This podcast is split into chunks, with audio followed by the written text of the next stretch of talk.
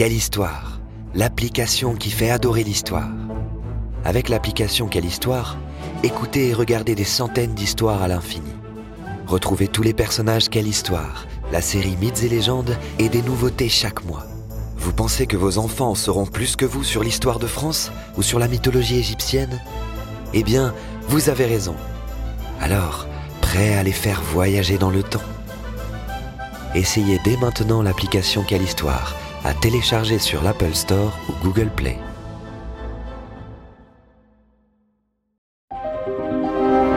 Quelle histoire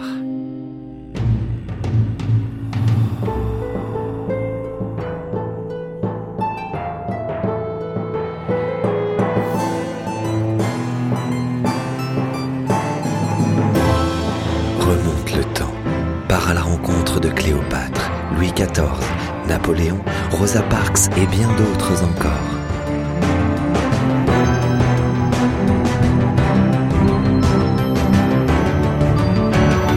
Avec quelle histoire L'histoire devient un jeu d'enfant. Sais-tu que George Sand, l'un des plus grands écrivains du XIXe siècle, est une femme? Eh oui, derrière ce pseudonyme trompeur se cache Aurore Dupin. Son père est un riche lieutenant, tandis que sa mère est une fille du peuple. Ils se sont mariés en secret. Et quelques mois plus tard, le 1er juillet 1804, la petite Aurore a pointé le bout de son nez. Malheureusement, elle n'a que 4 ans lorsqu'elle perd son papa dans un tragique accident. Suite à un conflit familial, sa grand-mère la recueille et l'élève comme sa propre fille. À au cœur de la campagne berrichonne, Aurore joue avec les fils des paysans voisins et fait plein de bêtises. À 14 ans, sa grand-mère décide de la placer dans un couvent pour achever son éducation. Aurore n'est pas très contente. Mais en fin de compte, elle s'y amuse beaucoup. Avec ses nouvelles camarades, elle explore en cachette les caves et les greniers du couvent. Cela ne l'empêche pas d'écouter les sermons des sœurs Augustines et de devenir très croyante. Pendant un temps, elle songe même à se faire bonne sœur. Après deux ans au couvent, Aurore revient à Nohant et prend soin de sa grand-mère qui se fait vieille. Elle s'ennuie, mais s'évade à travers ses lectures ou ses balades à cheval, et par souci de commodité, elle s'habille en garçon. C'est une habitude qu'elle gardera toute sa vie. Cela ne l'empêche pas de séduire un beau jeune homme, Casimir Dudevant, avec qui elle se marie à 18 ans. Ils auront deux enfants, Maurice et Solange. Mais le couple ne s'entend pas et se sépare après quelques années. Aurore déménage à Paris, où elle entame une relation amoureuse avec un écrivain, Jules Sandeau. Ensemble, ils écrivent le livre Rose et Blanche. Pour le signer, ils choisissent le pseudonyme J. Sand. Après cette première publication, Aurore se remet immédiatement au travail. Mais Jules ne parvient pas à suivre le rythme. Finalement, elle gardera le pseudonyme pour elle toute seule, en y ajoutant le prénom Georges, consciente que dans ce milieu très machiste, se faire passer pour un homme est un avantage. En 1832, George Sand publie Indiana, et c'est un grand succès. Les premiers articles de presse louent la fermeté de sa plume, pensant qu'un homme se cache derrière. Quelle surprise quand on découvre qu'il n'en est rien. À l'époque, on n'accepte pas bien qu'une femme ait du talent dans un domaine jusque-là essentiellement masculin. Un journaliste conseille même à l'auteur de faire des enfants, non des livres. Aurore Georges n'est pas de cet avis. Elle, qui s'habille en homme et porte les cheveux courts, se considère comme leur égale. C'est à cette période qu'elle rencontre Alfred de Musset, un écrivain dandy, c'est-à-dire très élégant. Les deux artistes tombent éperdument amoureux. Leur idylle est mouvementée autant que passionnée. En 1833, lors d'un voyage à Venise, Musset tombe malade. George Sand reste à son chevet, en compagnie du médecin, et tombe amoureuse de ce dernier. Quand Musset guérit, mais le cœur déchiré, rentre à Paris, son amante reste dans les bras du bel Italien. Ils se réconcilieront, avant de se séparer quelques années plus tard. Georges mène une vie bien remplie.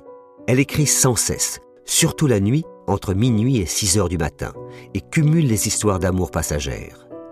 En 1838, elle fréquente le célèbre compositeur Frédéric Chopin. Le pauvre est atteint de la tuberculose, une maladie contagieuse et incurable à l'époque. Georges n'a pas peur. Au contraire, cela semble les rapprocher. Ils partent en voyage pendant plusieurs mois à Majorque, une île au large de l'Espagne. Georges Sand trouve enfin un peu de stabilité. Elle restera aux côtés du musicien de longues années.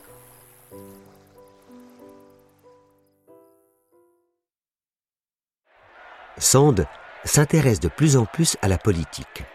En 1841, elle fonde son propre journal, la Revue indépendante, et écrit des articles engagés. Ses idées sont proches du communisme. Elle prône le partage égalitaire des richesses entre tous. Mais elle est avant tout féministe. Elle s'oppose aux dérives du mariage et milite en faveur de l'éducation des filles. En 1848, presque 60 ans après la Révolution française, des troubles éclatent de nouveau à Paris. Georges s'engage à fond dans l'action. On la surnomme la muse de la Révolution.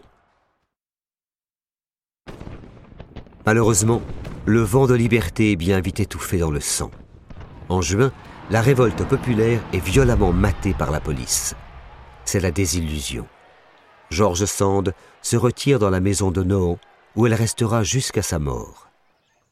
Elle n'abandonne pas pour autant l'écriture et s'investit dans une série de romans champêtres, comme La Petite Fadette ou François le Champy, qui décrivent avec tendresse sa région, tout en dénonçant la misère des paysans. Elle rédige aussi ses mémoires qui paraîtront en 1854-1855 sous le titre Histoire de ma vie. En vieillissant, la rebelle s'assagit. Elle mène une vie tranquille, s'occupe de ses deux petites filles, reçoit ses amis et fait des confitures. On la surnomme désormais la bonne dame de Nohant. Au début du mois de juin 1876, elle a soudain très mal au ventre. Probablement atteinte d'une occlusion intestinale, elle meurt quelques jours plus tard. À son enterrement, le grand écrivain Victor Hugo a cette phrase très belle.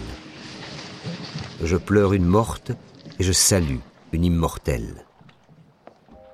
Pendant sa longue vie, elle aura écrit près de 70 romans.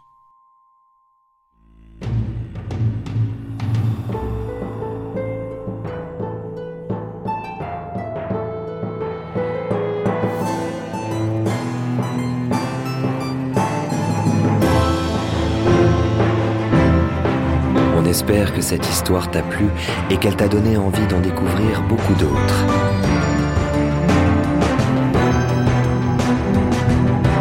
C'était Quelle histoire Une série audio tirée de la collection de livres à découvrir sur quellehistoire.com.